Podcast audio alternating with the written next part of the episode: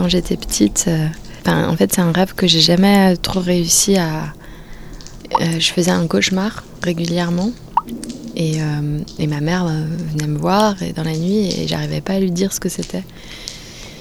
Et les seules images qui m'en restent, c'était un truc abstrait, en fait, assez abstrait, où il y avait une goutte qui tombait par terre. Et ça faisait soit des toutes, toutes petites gouttes, soit des énormes, énormes gouttes et des énormes splatchs. Une goutte de peinture. Je me demande si ça changeait pas de couleur aussi. Et, et ça, ça me faisait hyper peur et ça me faisait faire un cauchemar.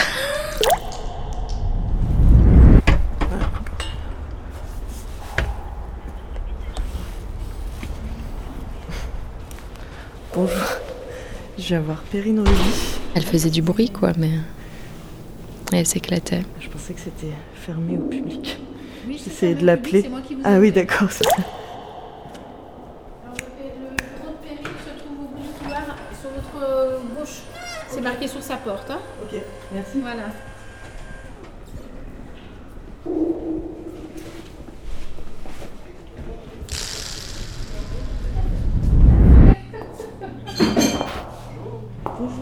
Bonjour. Oh, putain, c'est Je déjà. suis à la bourre, j'essaie de t'appeler, mais Désolée. t'es au café?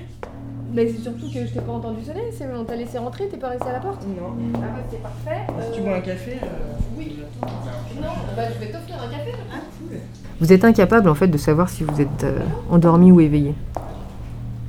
Parce qu'on a tous euh, eu cette expérience de, de rêver et d'être complètement convaincu que ce rêve se, passait pour de vrai, qu'on on était euh, éveillé. Du coup, ça induit la possibilité que quand on est convaincu qu'on est éveillé, alors peut-être on est endormi. Donc mon nom c'est Perrine Ruby, je suis euh, chargée de recherche en neurosciences cognitives j'ai obtenu un poste euh, à l'INSERM en 2005. L'INSERM, c'est l'Institut national de la santé et de la recherche médicale. Moi, je suis du côté euh, plutôt recherche fondamentale, puisque mon sujet de recherche, c'est le rêve. Je rêve que je lis un livre et je suis profondément plongée dedans et dans l'intrigue et, euh, et mes pensées se baladent. Et le fil de l'intrigue que j'imagine s'inscrit en lettres sur le livre que je suis en train de lire.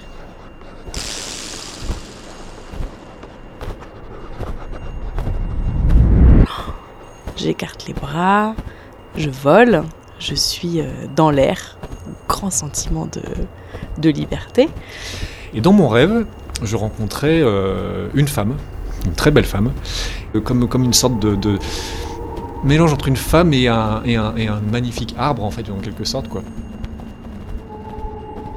La recherche scientifique, euh, ce que ça cherche à faire, c'est euh, c'est à, à mesurer son objet d'intérêt, le, le- le mesurer sous toutes les coutures, le- le mettre en chiffres.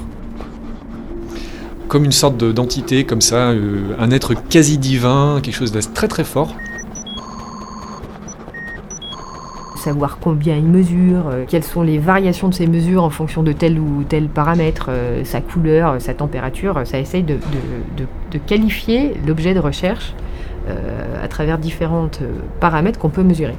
Je vole et je vois quelqu'un qui est à pied dans l'herbe, qui se retourne, qui me voit et qui a très très peur. Il commence à courir et là je vois que l'ombre qui est par terre, donc mon ombre, c'est l'ombre d'un dragon immense avec un très gros ventre. Et du coup je peux orienter l'intrigue euh, à ma guise quoi. C'est, c'est comme un, un super livre que tu peux pas lâcher et, et en plus c'est toi qui le crée.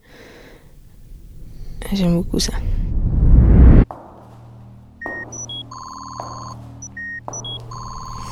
Et ici, le rêve, qui est notre objet de recherche, on ne sait même pas où il est, on ne sait pas quand il est, on n'a aucun moyen de savoir quand euh, une personne endormie est en train de rêver, autrement qu'en la réveillant, et lui demander est-ce que vous étiez en train de rêver.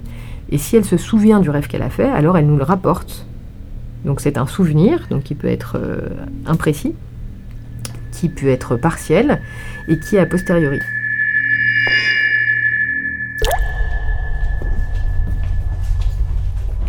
Donc ça c'est mon bureau, mais dans l'ensemble, euh, euh, tu vois, le bâtiment c'est euh, essentiellement des bureaux. Et la seule chose qui mérite la qualification de laboratoire du lieu, c'est le fait qu'on ait des pièces où on peut enregistrer de l'activité cérébrale.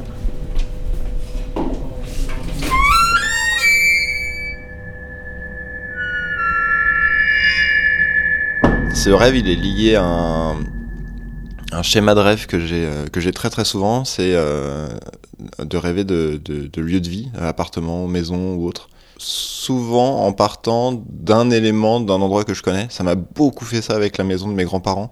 C'est, euh, tu vois, tu découvres un petit appartement et euh, voilà, bon, ok, c'est cool. Euh, ouais, ok, il y a ça, il y a ça, oui, bon, bon, ok. Et puis là, tu ouvres une porte. Et en fait, tu te rends compte que tout cet appartement, c'était juste une sorte d'antichambre pour un vrai truc vraiment classe. Et là, d'un coup, c'est un espèce de truc avec des escaliers de partout, des pièces de partout, des machins, des trucs à t'y perdre tellement c'est immense, des terrasses incroyables, en fait, c'est tout un monde dans, un appartement, quoi. Et des fois, je me rends compte, même, je suis en pleine ville, et en fait, il est tellement grand que l'arrière, en fait, il y a un jardin, et il y a un immense arbre, et qu'en fait, la maison, elle recommence dans une cabane en haut de l'arbre, et tout. Enfin, c'est des trucs... Euh, c'est euh, vraiment super classe. Actuellement, dans les questions qui restent en suspens, il y a surtout, avant tout, la question d'une éventuelle fonction du rêve. On sait bien qu'il se passe toute une foultitude de choses dans le cerveau pendant qu'on est endormi. Et en fait, ce qui serait intéressant de savoir, c'est quelle partie de toute cette activité cérébrale qui se passe pendant le sommeil participe à, l'élaboration du rêve. Des fois, il y a des gens dedans et du coup, ça me fait flipper. En fait, je me rends compte que je tombe sur des gens, mais qu'est-ce qu'ils font là? Mais, euh, en fait, je suis pas censé être là. En fait, c'est pas mon appartement, etc. Il y a l'électrophysiologie, euh, du coup, qui euh, Ici, c'est une pièce dans laquelle on peut enregistrer l'électroencéphalogramme des sujets. Du coup, l'électroencéphalographie, ça permet en fait d'enregistrer l'activité électrique qui résulte de l'activité du cerveau en posant des, électrodes sur le scalp euh, des participants. Cette nuit-là, j'étais condamné à mort et j'ai été condamné à, la décapitation.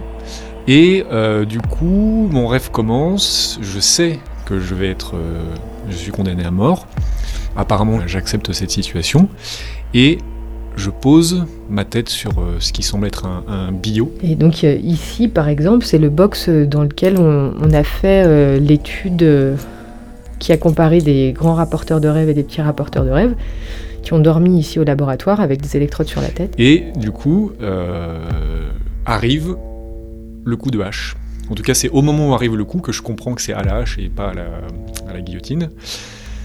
Ils n'avaient pas peur de dormir dans cette toute petite pièce Bah c'est pas tant le fait qu'elle soit petite que le fait euh, qu'elle soit close sans fenêtre. La, porte qui est derrière toi est blindée. Euh, donc une énorme porte blindée qui a une tête de porte de coffre-fort qu'on ferme et où tu as l'impression de ne pas pouvoir sortir, ça je pense c'est vraiment pas Je sens la, la, hache qui passe à travers ma, mon cou, ma nuque, et qui vient taper le bio. Du coup, là, je prends conscience que ma, du coup, ma tête est coupée. Et la sensation qui suit, c'est j'ai le goût du sang dans ma bouche, très clairement. Et je vois que le paysage change un petit peu d'axe, et donc je comprends que ma tête en fait est en train de, de rouler tranquillement. Alors il y a certaines personnes qui se disent que notamment pendant le sommeil paradoxal en tout cas, pendant cette euh, phase de sommeil, en fait, on a une, atonie musculaire généralisée, c'est-à-dire que tous nos muscles sont flasques, comme paralysés, mais euh, cette atonie, est entrecoupée de soubresauts musculaires. Et du coup, on voit très bien euh, ça chez les chats qui dorment, qui bougent le bout de leurs pattes certaines fois, on voit des petits sursauts du bout de leurs pattes. Ça, pendant longtemps, on l'a pris comme une atonie qui permettait de bloquer les mouvements qu'on faisait en rêve, donc pour éviter que le, chat court pendant son sommeil. Mais il y a d'autres auteurs qui se disent que non, en fait, il y a une atonie musculaire pour permettre de, tester le câblage de tous les muscles dans le cerveau, et c'est pour ça que ça fait des petits soubresauts de manière euh, isolée dans les différents muscles. En fait, c'est un petit peu comme s'il y avait un électricien qui venait, qui éteignait toutes les lumières et qui essayait chaque interrupteur pour voir si toutes les lumières marchaient bien de manière isolée. Les rêves, ça me fait des, des, des, sensations physiques. Je me suis réveillée parce que, parce que j'avais mal en fait dans le corps. C'était assez effrayant hein, parce que. Parce que du coup, j'y ai cru quoi. Puis t'es là, Kaya, Kaya, Elle a les yeux qui se révulsent comme ça. Elle, elle rêve toutes les nuits, ça c'est sûr. Elle bouge des pattes. euh.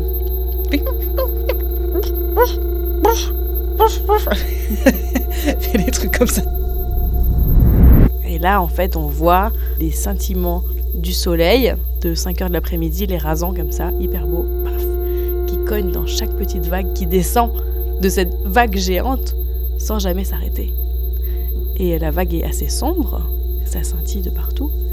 Et en fait, je crois que c'est la plus belle chose que j'ai vue de ma vie.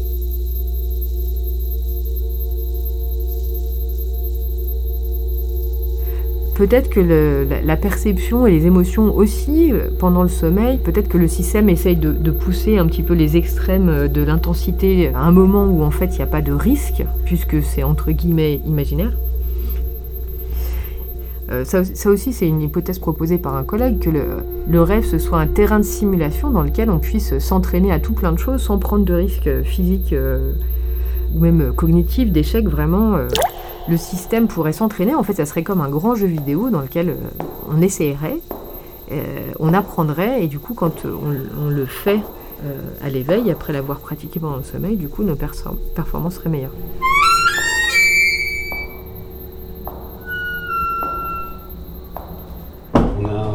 Un support d'écran euh, pour la position euh, d'enregistrement couché pour faire des rêves. Le fait qu'on soit convaincu que ça arrive euh, pour de vrai, euh, ça, ça me semble peu probable que ce soit pas associé à sa fonction. C'est-à-dire que le fait qu'on y croit, ça implique que les, les émotions peuvent être très fortes. Euh, une des hypothèses actuellement, c'est que le rêve puisse jouer un rôle de régulation émotionnelle, ou en, tout- en tout cas traduise le- le- les mécanismes de régulation émotionnelle qui ont lieu pendant le sommeil.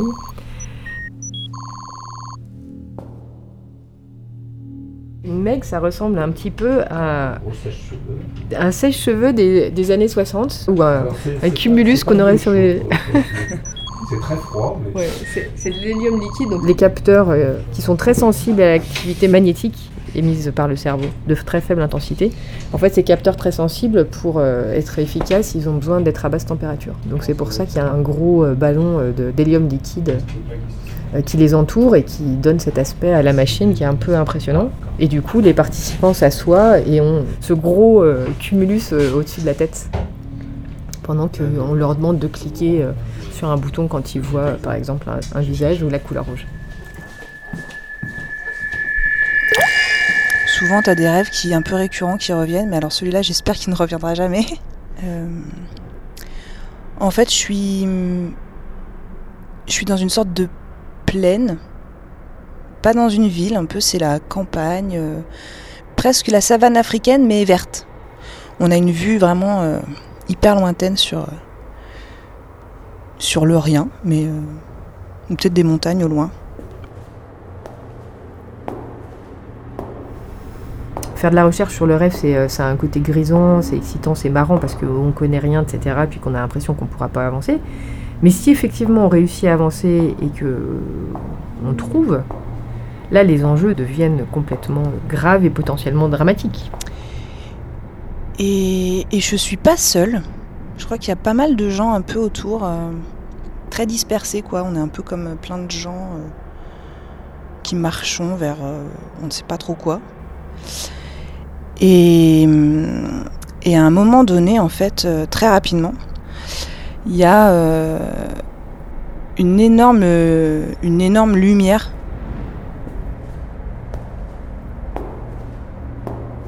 J'ai pas envie de rendre accessibles les rêves des gens euh, à n'importe qui qui voudrait les manipuler. J'ai pas envie de, de rendre visible un rêve à quelqu'un qui voudrait pas le montrer.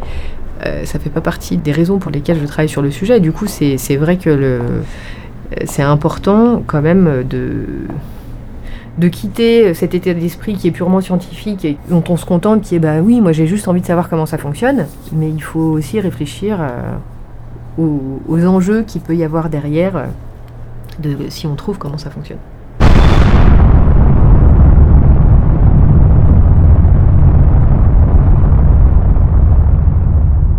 un, un gros flash, quoi. Un énorme flash de lumière euh, qui nous aveugle, très rapide.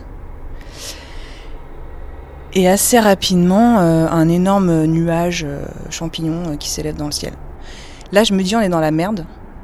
Mais en fait, ça sert à rien de courir, quoi. Et donc ce nuage continue de s'élever, le, flash est passé.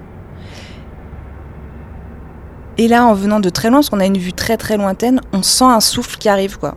On sent vraiment ce nuage de souffle qui nous arrive dessus. Et moi, je suis tétanisée, quoi. Je, je crois que je comprends ce qui va se passer, mais je le, je peux rien faire, quoi. Je bouge pas. Effectivement, euh, je trouve ça très marrant de faire de la recherche sur le rêve. Du moment qu'on part de très loin et que on bricole à essayer de défricher le sujet, ça c'est vraiment drôle. Mais euh, si on arrivait euh, près du but, moi je jouerais plus en fait. Et donc ce souffle nous arrive dessus. Et là, je suis balayée et j'ai un énorme sentiment de chaleur, mais intense, de brûlure, mais qui me chauffe, mais tout l'intérieur du corps. J'ai l'impression de cramer de l'intérieur. Et là, je me réveille et je me dis, bah, je suis morte. Enfin, le, temps de réveil, je pars du néant en fait. Je sors du néant. Comme si t'étais quelque chose qui remontait en fait. Peut-être quelque chose que j'ai vécu dans une autre vie ou que. Enfin. Mais que mes cellules, elles connaissaient quoi. Et mes pensées du cerveau et mes cellules de mon corps, elles savaient exactement ce que c'était. Des fois j'ai l'impression d'avoir de faire des rêves prémonitoires. Et je pense que si euh, quelqu'un pouvait raconter sa, sa décapitation, je pense qu'il la raconterait euh, certainement avec ces, avec ces détails-là. Enfin, ça m'est arrivé deux trois fois de rêver d'accident d'avion et que le lendemain j'entends qu'il y a eu un accident d'avion. Et puis là, là, je me sens trop découragée. euh, Et il y a trop de poids dans mes bras. Et, et du coup, tout à coup, je me dédouble. Et donc il y a deux mois, Et du coup, ça pose un petit peu la question de. elle se regarde. Et la moi qui est en face de moi me prend dans, dans ses bras. Est-ce bien raisonnable de faire de la recherche sur le rêve en fait? Et euh, me dit euh, T'inquiète pas, euh, c'est pas grave, t'es pas seule. La sensation est hyper étrange d'être prise dans ses bras par soi-même parce que j'ai vraiment la. Je me vois quoi. Et elle me euh, Et il y a aussi des forces invisibles alliées. Et je me réveille.